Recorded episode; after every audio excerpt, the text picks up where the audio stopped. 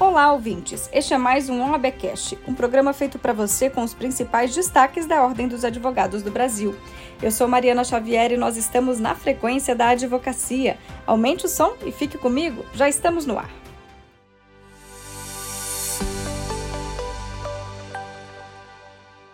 O quarto Colégio de Presidentes de Caixas de Assistência dos Advogados aconteceu na sede da seccional da OAB em Natal. A reunião contou com a apresentação do plano de adequação do sistema de gestão documental, que está sendo implementado gradualmente em todas as seccionais, entre outras pautas, como ressalta o coordenador nacional da CONCAD, Eduardo Shoa. Acabamos de realizar um grande evento de presidentes de caixa aqui em Natal. As discussões foram muito relevantes e tratamos da participação feminina nas pautas assistenciais. Também falamos sobre os Jogos e as Olimpíadas da Advocacia do ano que vem e finalizamos tomando importantes decisões sobre atendimento de saúde universal. Em breve teremos grandes novidades. Podemos homenagear o presidente Beto, tratar dessa grande figura humana e do exemplo que ele deu a todos nós durante a pandemia, tendo um trabalho relevante de apoio assistencial dentro e fora do sistema OAB e ainda saímos muito emocionados por todos os exemplos e toda a gratidão que foi demonstrada a ele nesse período. Esse assunto, inclusive, foi destaque no site da UAB e contou com a entrevista do presidente da Ordem dos Advogados do Brasil, Beto Simonetti, que também participou do Colégio de Presidentes de Caixa de Assistência dos Advogados. Segundo ele, aspas, é com grande regozijo encontrar os presidentes das caixas de assistência que detêm o grande desafio de providenciar benefícios para toda a advocacia. Temos a certeza de que a batalha dos senhores é por muitas vezes árdua, porém seguimos atuando em conjunto para que possamos fortalecer as caixas e todo o sistema OAB. Fecha aspas. Foi lançado no Espaço Cultural do Superior Tribunal de Justiça o livro intitulado O CPC de 2015 visto pelo STJ. O volume reúne 79 artigos de 112 autores, que tratam de diversos temas relacionados ao Código de Processo Civil. A obra tem como um dos coordenadores o conselheiro federal da OAB por Santa Catarina e presidente da Comissão Especial do Código de Processo Civil, Pedro Miranda de Oliveira. Acompanhe.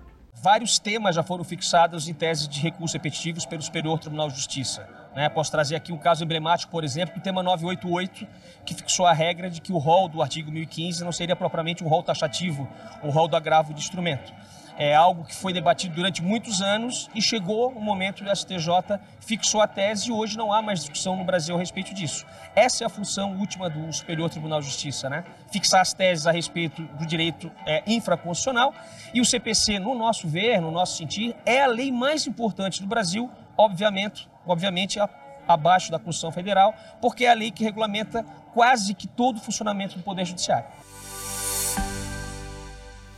A OAB Nacional participou da posse de oito desembargadores federais nomeados para o Tribunal Regional Federal da Quinta Região. A cerimônia que aconteceu no Recife contou com a participação do presidente do Fundo de Integração e Desenvolvimento Assistencial dos Advogados e decano do Conselho Federal, Felipe Sarmento.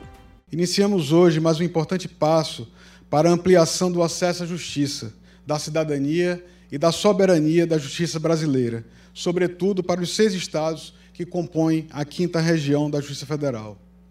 Antes de homenagear os ilustres magistrados empossandos, gostaria de homenagear este tribunal, que, no último relatório do Justiça em Números, do Conselho Nacional de Justiça, tem tido, como sempre, um desempenho notável.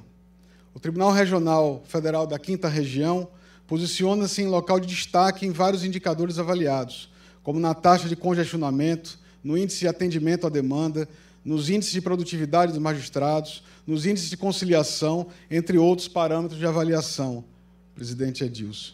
Apenas para ilustrar o que digo, registro que o TRF da quinta região alcançou o histórico resultado de 97,7% do índice de atendimento à demanda. Apenas na fase de execução, o percentual foi 181%.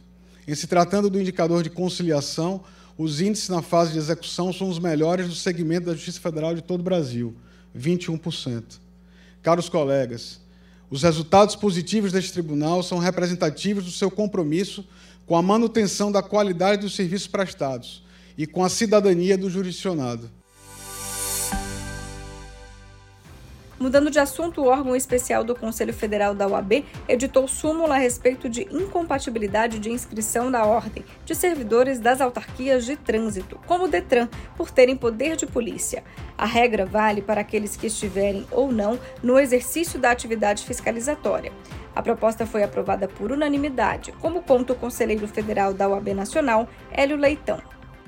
Por iniciativa do colega Rafael Horne, presidente do órgão especial e vice-presidente do Conselho Federal da Ordem dos Advogados do Brasil, foi levada à discussão a ideia da edição de uma súmula que tratasse especificamente de servidores de autarquias de trânsito que detivessem poder de polícia. Essas pessoas que ocupassem essa posição que tivessem esse poder, poder fiscalizatório e, portanto, poder de polícia lato senso, se essas pessoas é, deveriam ou não ter inscrição nos quadros da Ordem dos Advogados do Brasil. Isso porque essas situações já vinham se repetindo há algum tempo e houve sim um caso recente. Portanto, na esteira na esteira do, das decisões do Conselho Federal, do entendimento vigente no Conselho Federal, na esteira do entendimento de que poder de polícia há de ser compreendido como poder de polícia lato senso, entendeu-se pela edição, entendeu-se a unanimidade do órgão especial pela edição dessa súmula que vem, a meu juízo, em muito boa hora. O poder fiscalizatório é um poder de relevância e, portanto, incompatível com o exercício pleno, livre e altivo da advocacia. A súmula vem cristalizar, consolidar um entendimento de há muito vinha sendo é, adotado de modo reiterado, repito, de muito vinha sendo adotado pelas instâncias decisórias do Conselho Federal. Portanto, consolida-se um entendimento, pacifica-se um, um, entendimento. É também uma iniciativa que traz segurança e estabilidade às decisões da Ordem dos Advogados do Brasil. A seccional Potiguar da UAB completou neste mês 90 anos de existência. Ela foi a sétima seccional da ordem a ser fundada no Brasil e, desde então, segue na defesa da advocacia, da cidadania, dos direitos fundamentais e da Constituição, como ressalta o presidente da UAB Nacional, Beto Simonetti. Os mais de 15 mil advogados e advogadas vinculados a esta seccional têm tranquilidade e confiança de que a OAB do Rio Grande do Norte não dorme. A OAB não descansa. Senhoras e senhores, a celebração dos 90 anos desta seccional é, na verdade, uma forma de celebrar toda a advocacia potiguar. Esta é uma merecida homenagem dos tantos advogados e advogadas que dedicam suas vidas para combater injustiças, fortalecer a democracia e instalar a paz social.